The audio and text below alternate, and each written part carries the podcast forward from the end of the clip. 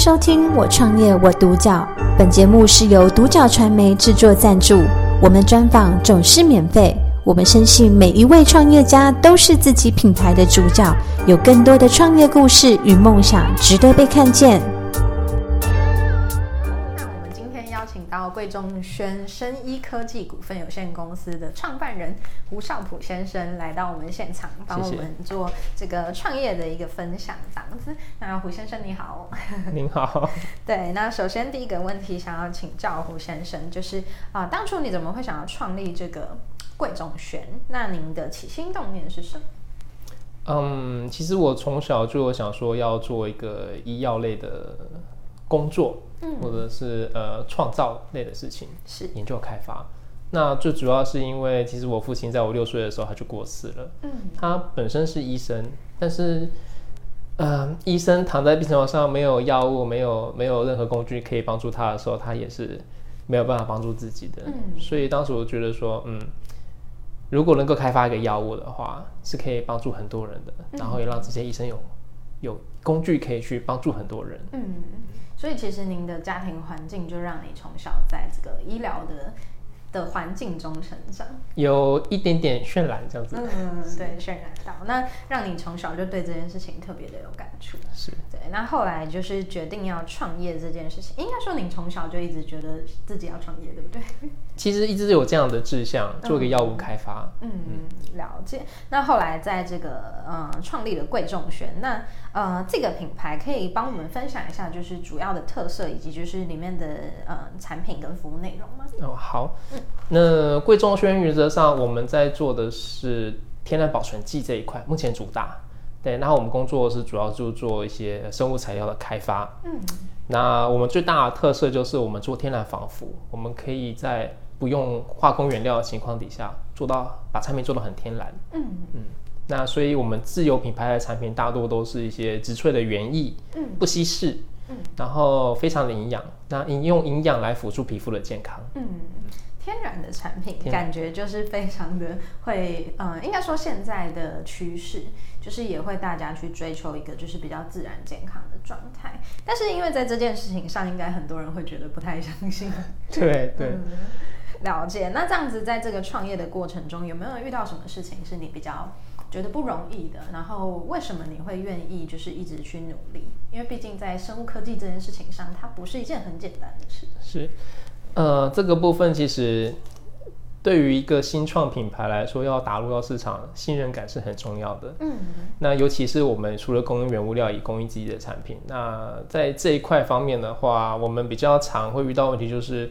别人不相信你的天然是天然，嗯，因为传统的行业上，他们用到天然的素材其实都会稀释很多，嗯，然后很多其实还是用西药跟一些呃化工剂型去调出来的东西，嗯，那我们其实就会强调是，呃，虽然法规不允许我们宣称纯天然，嗯，但我们宣称无化工添加，嗯，我们做萃取，嗯，出来是什么东西它就是什么，我不用再额外任何添加任何其他奇怪的东西了，嗯，那这样最直接影响到就是这个原料。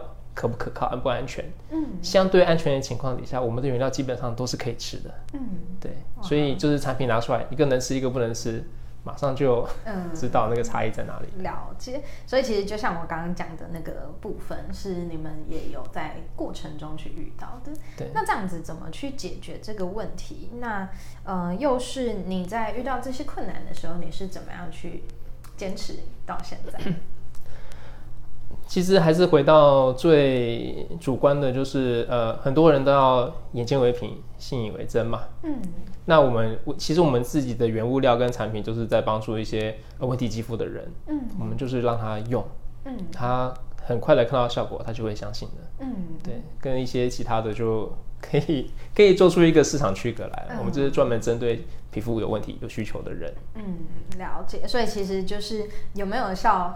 用了，就知道了，对，然后在这个过程中，就是让大家自己亲自的去体验跟验证这样子。对，那在嗯、呃，这个就是贵重轩这个品牌啊，就是希望会带给嗯、呃、消费者一个什么样的品牌印象？那以及就是你们希望带给顾客的价值，还有就是有没有什么是想要透过这个去呼吁或传递的内容？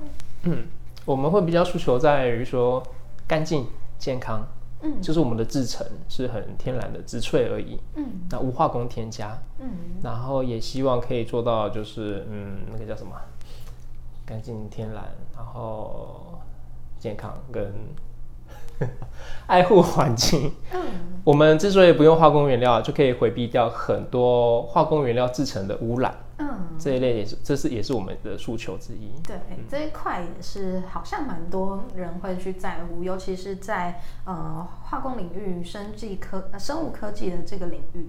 特别的需要被重视，没错没错，嗯、不要再把这些环境污染的成本转嫁给大自然。嗯，这个也是你当初会选择这条路的其中一个原因。是，嗯，了解。那这其实真的是非常棒，不管是说对于人来说，它是相对健康的、自然的；那对于就是大大自然的环境来说，也是不破坏的。对。嗯，那这样子有没有什么样的嗯，接下来你想要执行的计划，可能是短中长期的一些目标吗？或者是说，最终你会希望贵中轩做到一个什么样的程度？嗯，其实贵中轩的原料研发已经很稳定了，然后自有品牌的产品也有，也已经在市场上有做铺陈跟销售。嗯，包含中医诊所、药局，然后我们也有一些自己社区的小经销商在跟我们拿货，那都是。应用在这些问题肌肤的人身上，嗯，所以未来我们的长期目标其实做药物开发，嗯，所以这个原物料也是为了做药物而设计研发的。嗯，那为了要达到那个目标，我们短期希望是可以再投入更多的资源到行销这一块，嗯。嗯。了解，所以其实就是回到当初，呃，胡先生觉得创业这件事情的起心动念是，就是能够去，呃，创造出这样子好的物料，或者是说药品，可以让更多人去受惠，这样子。对，嗯，所以就是最最终，其实你想要的目标，是你年少的时候就已经定定，没错，一路上都走在就是这条道路上。我们会持续的往，呃。先从皮肤科的抗感染嗯。的药物做开发，嗯，然后未来的话持续进行到可以口服、可以注射，嗯，去面对一些比较更复杂那种嗯败血症啊，嗯，这个全身细菌感染的这个问题，嗯，然后也希望可以解决掉一些西药的呃抗生素像要滥用导致抗药性的问题，嗯。那我相信这件事情也是对社会有很很高度价值的一件事。情，对，就是其实是透过科技，或者是说透过研究，就是可以去做到的广泛应用，其实非常的广。那就是最后一个问题，想要请胡先生，就是呃，以创业经历过来人的身份，有没有什么样的建议跟呃分享，就是给想要创业，然后可能想跟你走相同产业的这些朋友？生物科技行业真的不好做。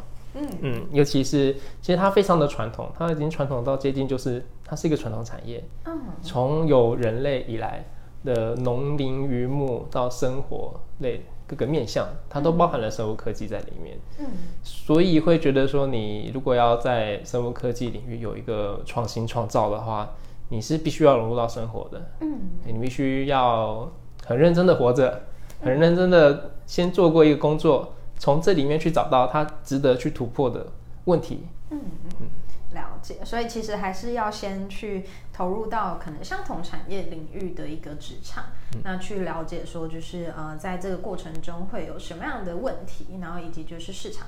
大概会往哪个方向走这样子，但是刚刚那个角度其实很特别，一般都会认为说生物科技是一个新兴的，或者是说在创造的，当然这部分也是，可是就是您竟然就是把它归类为一个传统产业，这个角度蛮特别的。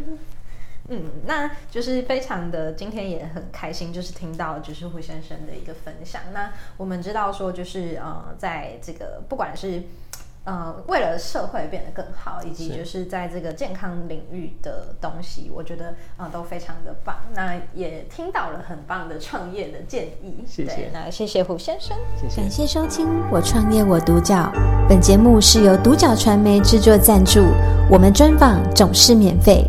你也有品牌创业故事与梦想吗？订阅追踪并联系我们，让你的创业故事与梦想也可以被看见。